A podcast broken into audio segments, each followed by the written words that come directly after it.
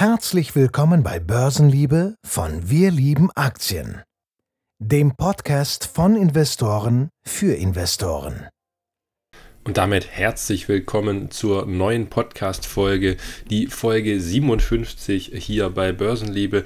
Ich bin Christian und ich habe natürlich heute wieder ein spannendes Thema für den Podcast dabei. Und zwar möchte ich mal einfach ein kleines Update dazu geben, wie denn die Aktien, die wir ja doch schon öfter hier im Podcast thematisieren, wie die sich jetzt denn so nach den letzten Quartalszahlen geschlagen haben. Ich habe jetzt extra gewartet, bis auch ähm, ja, die letzten Aktien, die ich spannend finde, da ähm, die Quartalszahlen gemeldet haben zum letzten Quartal, meistens vom Geschäftsjahr. Ich meine, bei den vier Aktien, die ich mir heute anschaue, da müsste das Geschäftsjahr jetzt jeweils abgeschlossen sein.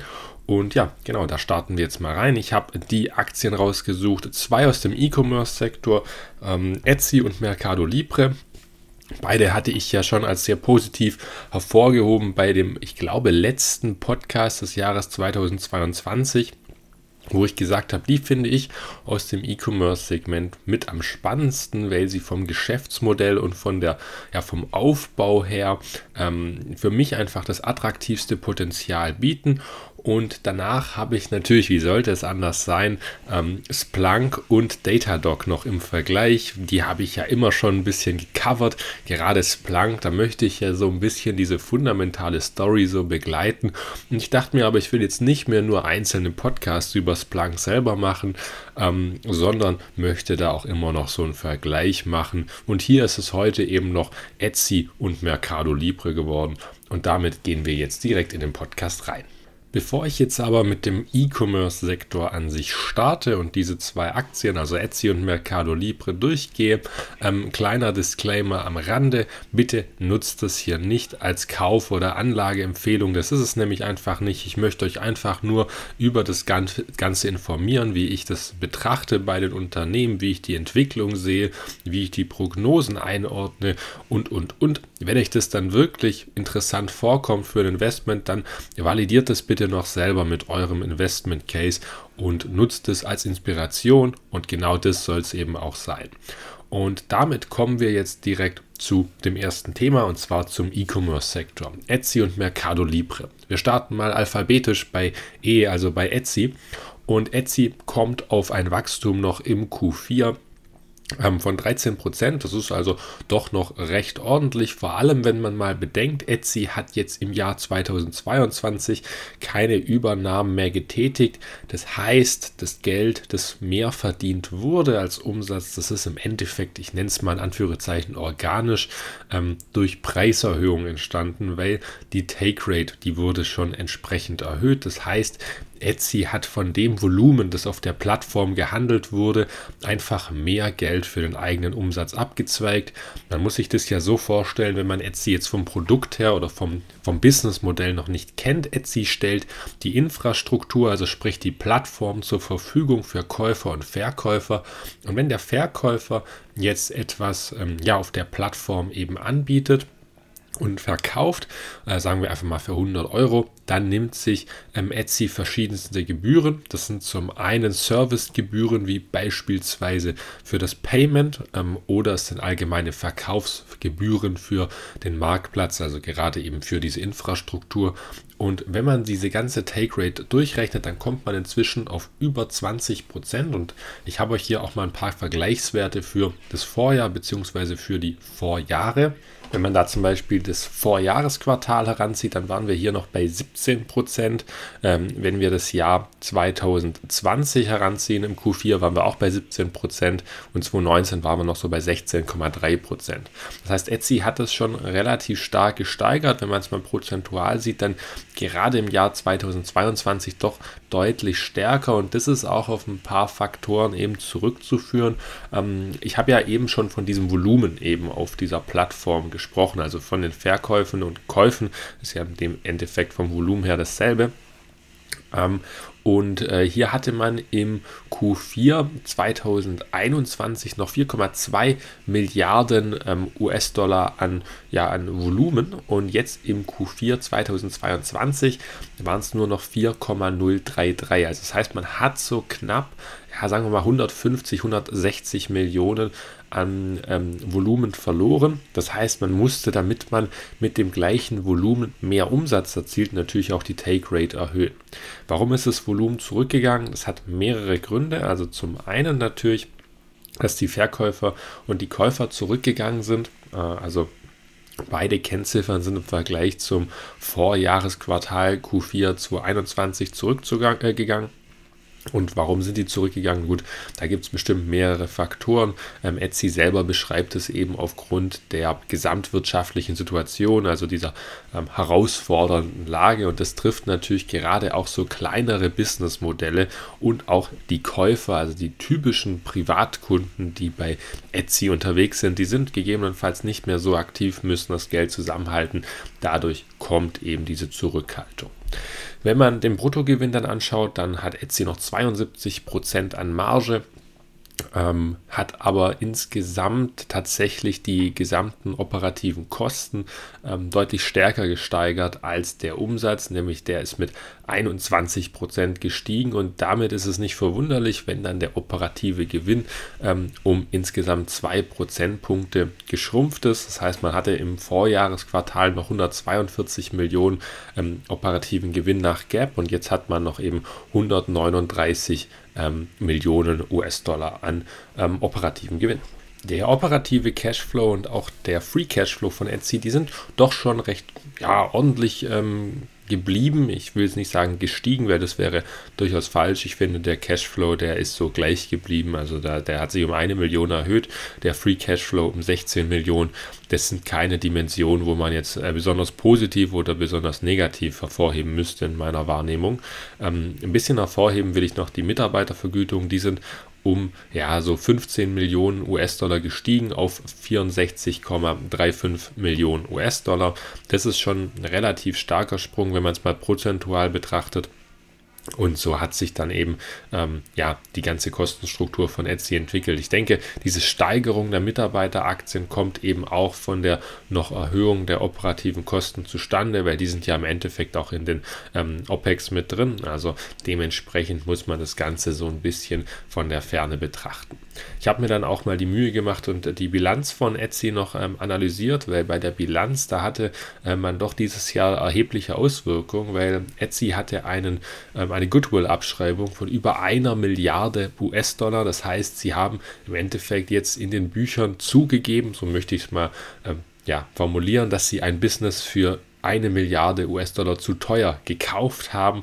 Und diese Abschreibung, die sieht man jetzt natürlich auch in der Bilanz drin, weil so hat sich der Firmenwert sehr, sehr markant nach unten entwickelt. Da sind wir jetzt nur noch bei ähm, um die 150 Millionen US-Dollar in der Bilanz drin. Ähm, das heißt, das, der Goodwill ist nicht komplett weg, aber er ist ähm, deutlich, deutlich geschrumpft. Ähm, man sieht also, wie groß der vorher war und wie sie jetzt selber sagen, gut, okay, so viel wie wir damals hingelegt haben ähm, für das Business, so viel ist es leider nicht wert gewesen. Dementsprechend müssten wir das ähm, abschreiben. Das haben sie jetzt auch gemacht und das macht nimmt zumindest ein Risiko aus dieser Bilanz heraus. Ähm, aber an sich muss man schon sagen, die Bilanz ist noch ähm, recht belastet von diesen Übernahmen, die Etsy getätigt hat gerade in den Vorjahren eben. Und da hat man noch hohe Schulden drin. Und durch diese hohen Schulden und jetzt diese Goodwill-Abschreibung ist eben das Eigenkapital ins Negative gerutscht. Das ist jetzt erstmal nicht so negativ, wie es klingt. Also bei Starbucks ist das ja gang und gäbe, dass das Eigenkapital im negativen Bereich ähm, liegt, weil einfach Starbucks mit dem Geld sehr, sehr viel gewirtschaftet hat und ähm, Aktien zurückgekauft hat, Dividenden gezahlt hat und so natürlich dann auch wieder einen Mehrwert für die Aktionäre generiert hat. Etsy hat es so noch nicht gemacht, das heißt, man sollte hier einen Blick drauf werfen, gerade auf diese doch recht hohe Schuldenquote, aber das ist für mich jetzt nur so, ein, ja, so eine gelbe Alarman, ähm, Alarmanzeige, sage ich mal, die ist noch nicht rot und die sollte man einfach im Blick behalten. Zum Abschluss noch einen Blick auf die, ja, auf die Entwicklung der Zukunft. Wie schätzt der Vorstand oder das Management denn des Q1 2023 ein und hier gehen sie auch von einem noch weiter abflachenden Wachstum aus. Also sie gehen davon aus, dass sie noch mit 7% wachsen. Ich habe jetzt mal so einen Durchschnittswert genommen, also es könnten theoretisch auch 10% werden, aber ich habe jetzt mal einen Durchschnittswert genommen, das sind so um die 7% plus minus. Ähm, beim, bei dem gehandelten Volumen auf der Plattform gehen sie auch davon aus, dass das noch weiter schrumpft. Auch hier habe ich mal den Median oder den Mittelwert eben genommen der Schätzung. Mittelwert ist hier der richtige Begriff. Ähm, und der soll auch um 8% zurückgehen auf so 3 Milliarden ähm, US-Dollar. Das ist im Vergleich eben zum Q1 2022 der Rückgang. Also nicht, falls man jetzt noch den, die Zahlen vom Q4 2022 im Kopf hat. Das wäre natürlich ein deutlich stärkerer Rückgang. Ähm, aber traditionell ist es eben so, dass es saisonal bedingt ist, dass das Q4 eines jeden Jahres deutlich stärker ist von diesem gehandelten Volumen. Kann man sich ganz einfach eben durch dieses Weihnachtsgeschäft und die damit einhergehende Sonderkonjunktur erklären. Ähm, Take Rate soll, wenn ich jetzt mal diese Annahmen so heranziehe, 620 Millionen Umsatz und ähm, ein ja, Volumen, das gehandelt wird von 3 Milliarden, dann wäre die Take Rate hier bei 20,67 Prozent, also auch wieder eine leichte Steigerung. Das kommt mir also recht realistisch rüber, wenn ich so diese Schätzung reinnehme. Und äh, wenn man es dann mal runterbricht, ähm, Etsy gibt keine Prognosen für die Gap-Zahlen, das heißt, sie geben nur Non-Gap, also adjustierte Kennzahlen heraus für die Schätzung der Profitabilität. Hier haben sie grundsätzlich immer dieses adjustierte EBITDA genommen, wo sie gewisse Sondereffekte herausrechnen, also was wie Wechselkurse, ähm, sowas wie äh, beispielsweise Abschreibung, Zinseinkommen oder Zinsaufwendung und natürlich auch ähm, Stock-Based Compensation, also gerade diese Mitarbeitervergütung werden da adjustiert und da hatten sie in der Vergangenheit immer so eine Marge von 28 Prozentpunkten. In 2021 waren es sogar 31 Prozent, also da war das schon deutlich höher. Ähm, und die soll jetzt eben bei 26 bis 27 Prozent liegen. Daraus würde ich jetzt ableiten, also das ist natürlich schwierig aus einem adjustierten EBITDA das Ganze abzuleiten, aber so die Grundthese finde ich ist von Etsy, wir wachsen noch, aber unsere Kosten werden voraussichtlich noch stärker wachsen als unser Umsatz und dementsprechend gehen wir von rückläufigen Margen für 2023 aus. So würde ich das Ganze deuten. Kann man natürlich auch anders sehen, dass es nur für Q1 gilt, aber gerade wenn ich euch dann noch ähm, Splunk Datadog zeige, dann werdet ihr sehen, gut, die sind zwar in einer anderen Branche, das heißt, man kann es nicht eins zu eins vergleichen, mir durchaus bewusst, aber die gehen da schon deutlich konkreter auf die gesamtwirtschaftliche Situation ein, auch wenn natürlich die Kundenbasis oder Kundenkohorte eine ganz andere ist. Abschließend zu Etsy jetzt noch, das ist schon deutlich länger, als ich zu Etsy eigentlich erzählen wollte. Aber Etsy ist für mich trotzdem weiterhin spannend. Sie haben ein paar Probleme, gerade die Bilanz hatte ich angesprochen, das ist ein bisschen kritisch. Ähm, ich habe sie weiterhin im Depot und ich werde sie auch trotzdem noch halten. Auf gar keine Frage, dass das jetzt hier ähm, mich dazu bewegen würde, diese Aktie ähm, zu verkaufen. Da werde ich auf jeden Fall in den nächsten Quartalszahlen aber einen genaueren Blick auf Wachstum und Kostenentwicklung werfen.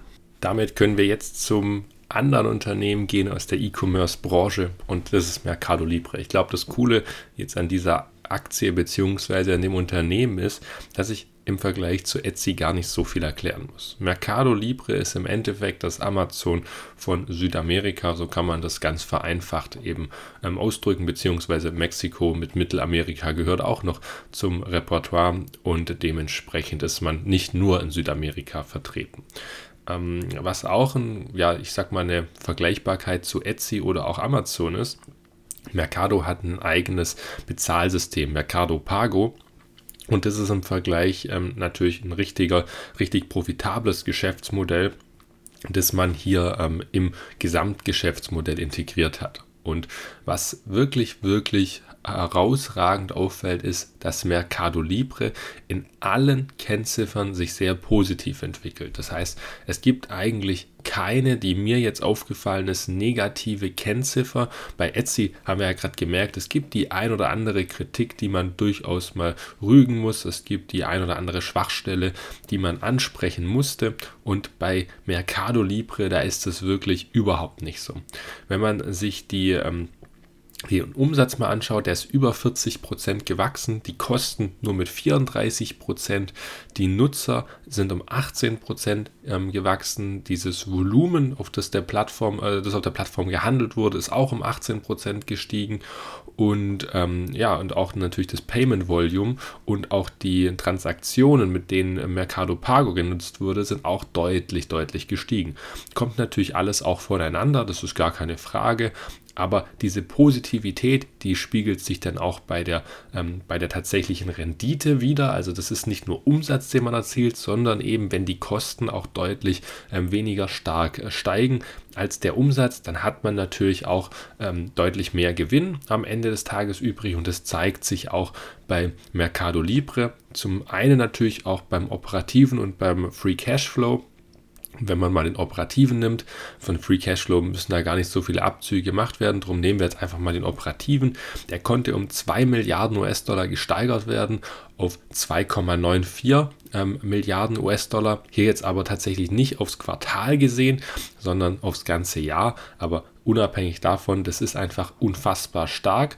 Und ähm, wenn wir uns das Ganze mal beim EBIT, also beim operativen Gewinn anschauen, dann sehen wir da inzwischen eine Marge von über 11,6 Prozentpunkten und beim Netto, bei der Nettomarge kommt man auch schon auf 10,3 Prozentpunkte. Also das ist schon wirklich, wirklich ordentlich, was Mercado Libre da an den Tag legt, gerade wenn man das mal mit Amazon vergleicht, also nur dem Handelsgeschäft und nicht jetzt noch AWS oder die Werbung, Werbegeschäfte dazu zählt, dann ist Mercado hier eigentlich deutlich stärker aufgestellt als Amazon. Man kann sich ja auch einfach mal den Umsatz an sich anschauen, also den Produktumsatz.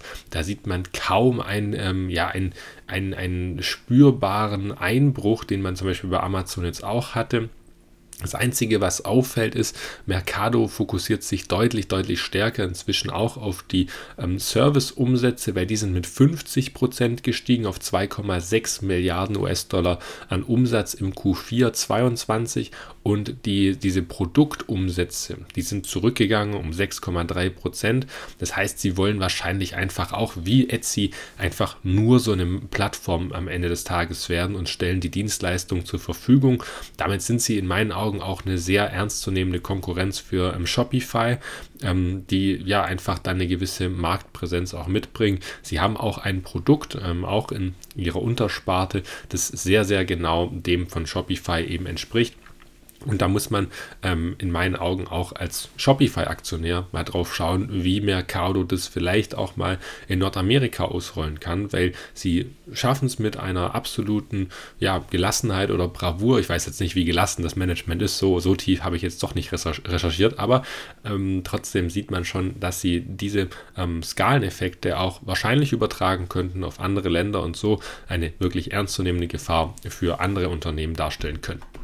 Zum Ende von Mercado Libre wollte ich noch auch auf die Take Rate hinweisen, weil ich habe ja schon gesagt, bei Etsy ist die gestiegen, aber bei Mercado ist die noch deutlich stärker gestiegen. Also dieses Wachstum von über 40 Prozent, das kommt natürlich auch von der Take Rate. Das muss man ehrlicherweise sagen, weil im Q4 21 lag diese Take Rate noch bei 26,8 Prozent, jetzt bei 31,2 Prozent. Das heißt, dieses, ja, dieses Wachstum kommt eigentlich schon zur Hälfte aus ähm, dieser, aus dieser Take-Rate-Erhöhung, die Mercado da macht. Aber man muss eben auch sagen, dass ein viel größerer Anteil ähm, jetzt die Service Revenues sind, die natürlich per se schon deutlich höhere Take Rate mitbringen. Also da kann Mercado einfach eine höhere Gebühr für nehmen als jetzt am Ende des Tages für die Produktumsätze.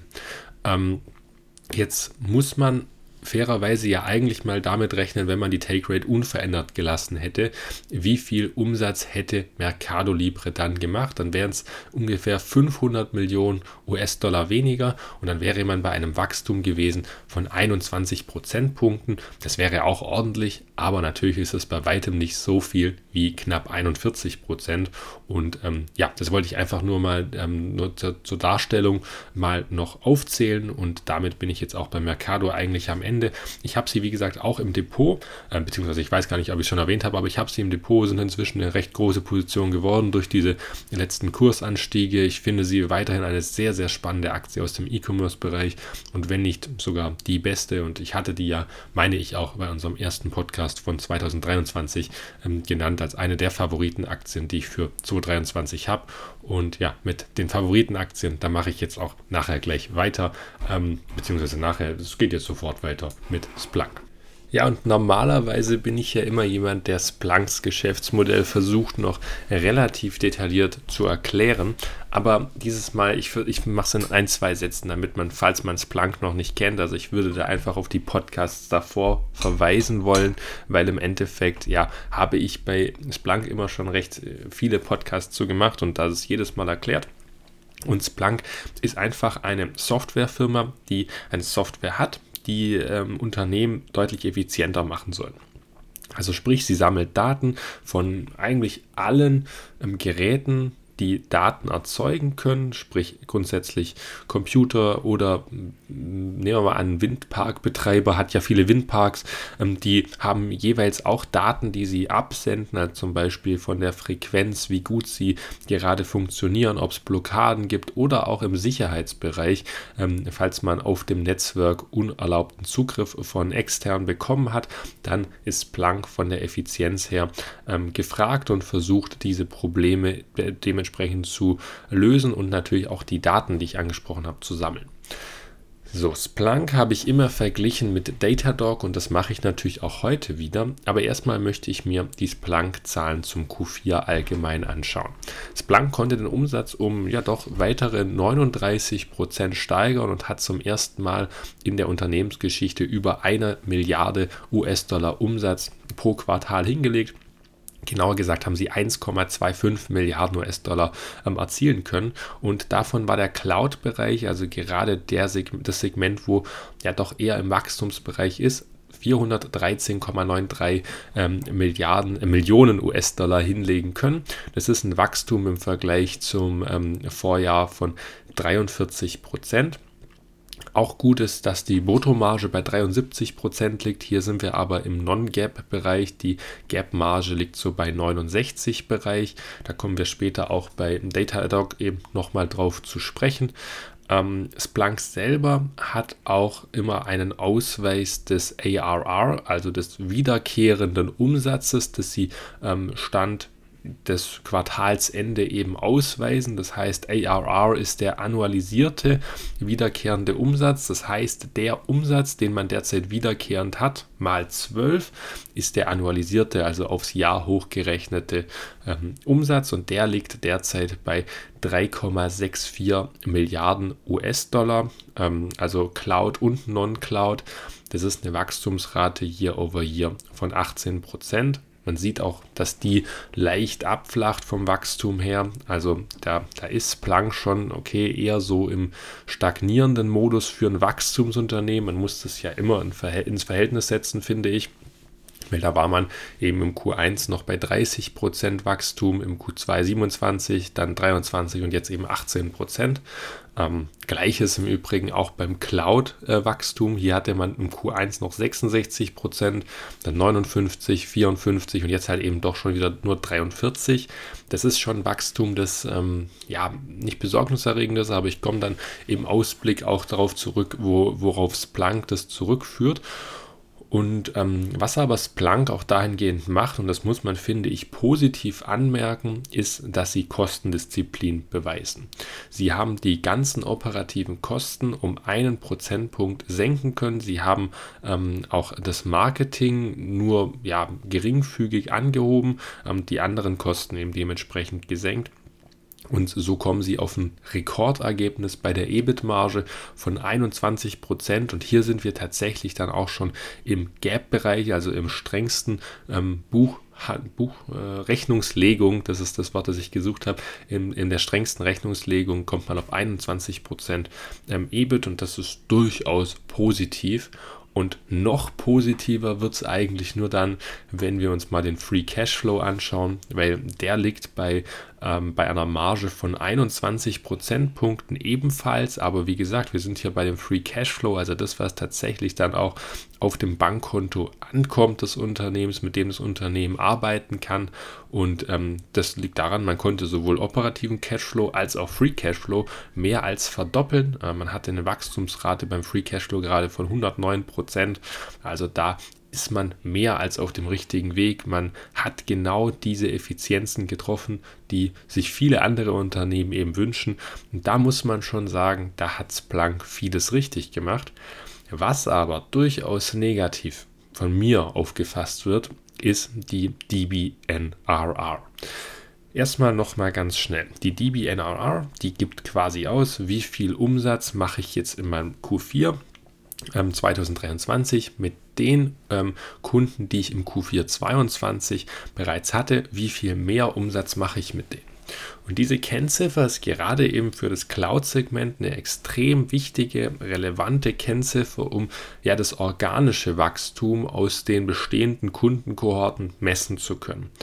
Und diese wurde jetzt erstmalig nicht mehr angegeben. Vielleicht machen sie das im Annual Report rückgängig, dass sie dort wieder diese ähm, DBNRR mitgeben. Ich glaube es aber nicht, weil diese Folie war immer in diesen Slides, die präsentiert wurden. Ähm, sie wurde immer erläutert, dann im, ähm, in, der, in, der, in der Pressemitteilung, im Press Release. Und ja, im letzteren ist noch erklärt, wie sich die DBNRR zusammensetzt. Das kann man auch mal ähm, quasi in der Press Release STRGF ähm, einfach mal suchen, DBNRR. Ähm, da findet man noch die Erklärung dazu, aber man findet keinen Wert mehr. Also weder in eben dieser Pressemitteilung noch in den Slides oder ich bin blind. Das ist auch eine Möglichkeit, die ähm, durchaus da ist. Aber ich glaube tatsächlich, äh, weil ich mich mit Splunk jetzt schon mehreren Quartalen beschäftige, dass ich ziemlich genau weiß, wo eigentlich diese Kennziffer versteckt ist. Und eigentlich war die nie versteckt und jetzt ist sie es eben oder sie ist nicht da. Letzteres würde ich jetzt mal vermuten. Ja. Ähm, so, ich glaube, das sollte erstmal reichen zum Q4 und dann würde ich gleich mal übergehen in den Ausblick, weil der ist relativ relevant, so wie ich finde. Und beim Ausblick, da bekommt man erstmal einen richtigen Dämpfer, weil Splunk rechnet nur noch mit einem Wachstum von um die 5% year over year sowohl eben im Q1 als auch aufs ganze Jahr gesehen. Also das ganze Fiskaljahr 2024, das endet ja bei Splunk immer im Januar, darum sind wir jetzt schon quasi im Jahr 24, auch wenn wir erst im, im Gesamtjahr 23 quasi sind. Ein bisschen verwirrend, aber ich denke, das ist soweit ähm, klar.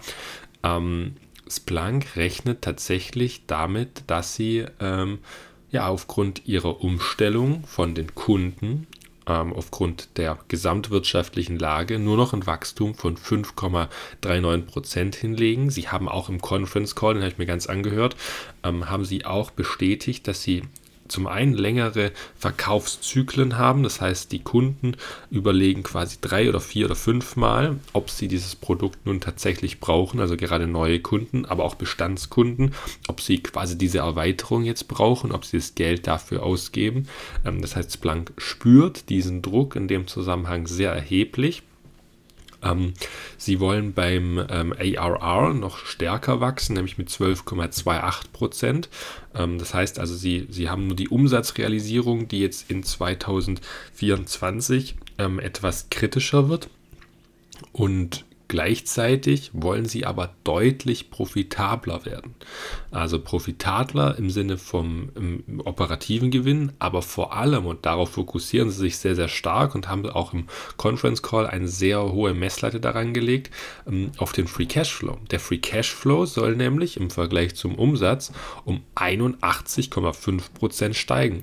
Und das ist schon sehr, sehr ordentlich. Also gerade für Aktionäre ist das ein sehr gutes Zeichen, weil das heißt, das Unternehmen hat sehr, sehr viel Geld, hat, äh, kann damit arbeiten, kann damit wirtschaften und könnte eben ebenfalls Aktien zurückkaufen und ähm, ja, vielleicht auch dann mehr für Marketing ausgeben, um in einer besseren Phase ähm, wieder das Geld richtig in Marketing anzulegen, weil vielleicht sehen sie derzeit einfach nicht die Chancen mit 100 Millionen US-Dollar Marketingaufwendung so viel Kunden zu generieren, wie sie es schon ähm, in den Vorjahren geschafft haben. Das sehe ich durchweg als gegeben ähm, und würde das grundsätzlich jetzt erstmal neutral sehen. Was für mich aber gegen diese These spricht, ist, dass sie wirklich gar nicht mehr reporten, wie denn die DBNRR aussieht, weil dass die negativer wird bei einem schwächeren Cloud-Wachstum, ist, denke ich, jedem klar. Aber warum höre ich auf, die zu reporten? Das hat im Endeffekt nur einen Verschleierungshintergrund und entweder sieht die so katastrophal aus ähm, oder eben, ja, man, ich, ich weiß es nicht, also vergessen tut man das nicht. Also als Unternehmen sagst du nicht, gut, wir hatten jetzt 18 Quartale in Folge, jetzt mal übertrieben gesagt, ähm, diese Kennziffer da drin, jetzt machen wir sie einmal nicht rein, oh Gott, das haben wir jetzt vergessen. Nee, das, das glaube ich nicht und dementsprechend, ähm, ja, tue ich mir sehr, sehr schwer mit dieser Entscheidung, diese Kennziffer nicht mehr in der Präsentation oder in der Pressemitteilung mit aufzuführen. Es hat auch tatsächlich, das hätte ich mir gewünscht, von den Analysten keiner nachgefragt, warum sie ähm, verschwunden ist. Das wäre eine Frage gewesen, die ich gestellt hätte. Ähm, und dementsprechend bleibt die Frage für mich unbeantwortet, warum sie das rausgenommen haben. Oder ich habe es einfach überhört.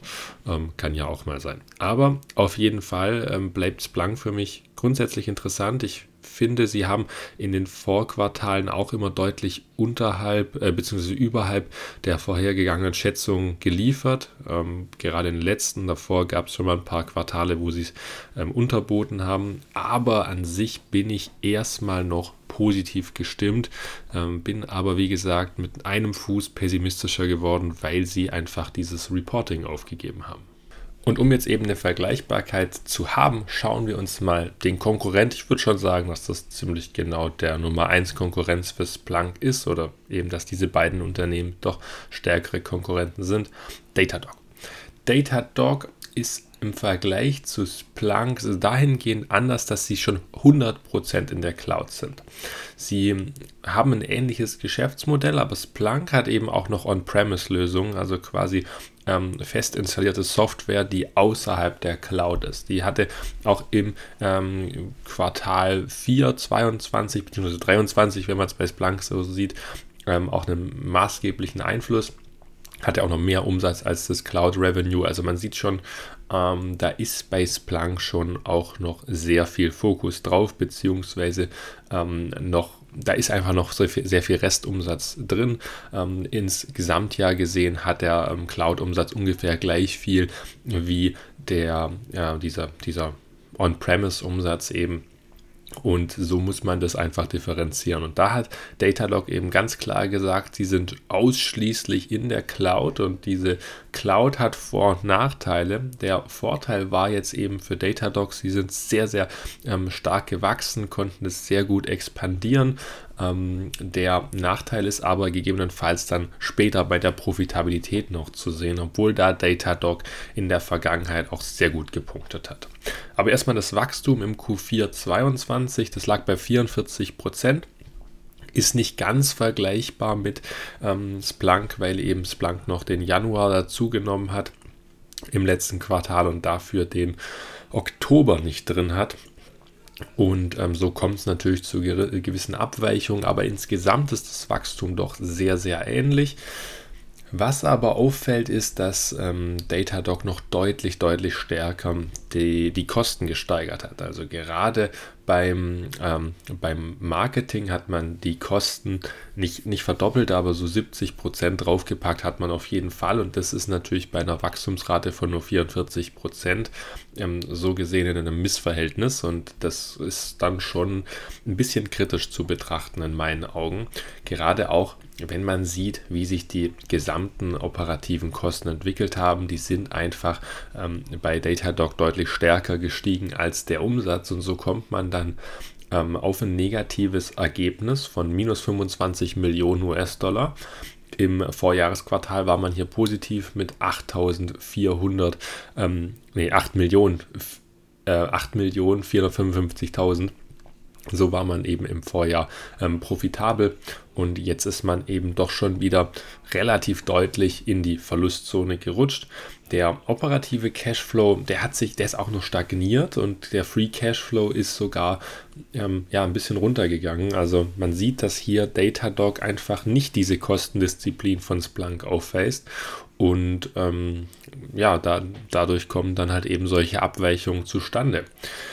Wenn man dann aber wieder diese Net Retention Rate anschaut, die gibt Datadog zumindest grob heraus, aber schon deutlich besser als Splunk, weil hier sagen sie, die ist dauerhaft über 130 Prozent. Also sie sagen nie genau, wie hoch sie tatsächlich ist, aber sie sagen, sie ist über 130 Prozent. was erstmal positiv zu werten ist. Die Kundenanzahl von Datadog wächst um 5%. Ähm, das haben sie in den letzten Quartalen immer so beibehalten. Ähm, sie haben auch einen steigenden Umsatz je Kunde im Quartal. Der liegt inzwischen bei 20,23 ähm, US-Dollar. Das kann ich leider bei Splunk nicht ausrechnen, weil ich nicht die gesamte Kundenanzahl bekomme auch auffällig ist, dass ähm, ja, die Stock-Based Compensation von Datadog sich massiv erhöht haben, also fast, nee, sogar mehr als verdoppelt, wenn ich so anschaue. Und das ist natürlich nicht ganz so positiv zu werten. Das muss man auch fairerweise dazu sagen. Und ja, das heißt, für mich machen die Q4-Zahlen, wenn ich jetzt die Q4-Zahlen von Datadog nehme und die von Splunk, dann würde ich hier rein ohne den Ausblick auf jeden Fall Splunk bevorzugen. Aber jetzt sieht man, finde ich, für den Ausblick, fürs nächste Quartal und fürs ganze Jahr schon einen gewissen Unterschied bei der Strategie. Und ich bin sehr, sehr gespannt, wie sich das übers ganze Jahr so entwickelt, also wie diese beiden Unternehmen mit der jeweiligen Strategie so vorankommen.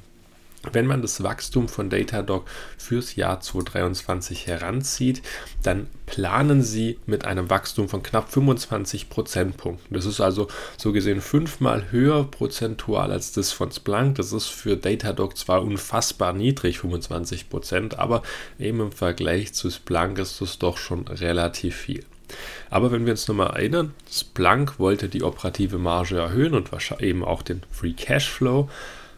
Aber Datadog hingegen, die wollen sogar ähm, unprofitabler werden. Also die geben auch nur die Non-Gap-Zahlen heraus und hier hatten sie in 22 eine Non-Gap-Marge von 19,5% und jetzt soll sie dann bei 15,3% liegen. Das heißt, sie wollen weiter relativ aggressiv in Marketing oder in die OPEX allgemein investieren und dafür dann eben diese, ähm, ja, diese das Wachstum noch herausholen. Das ist das letzte ein bisschen Wachstum, was man in diesem schwierigen Makroumfeld erzeugen kann.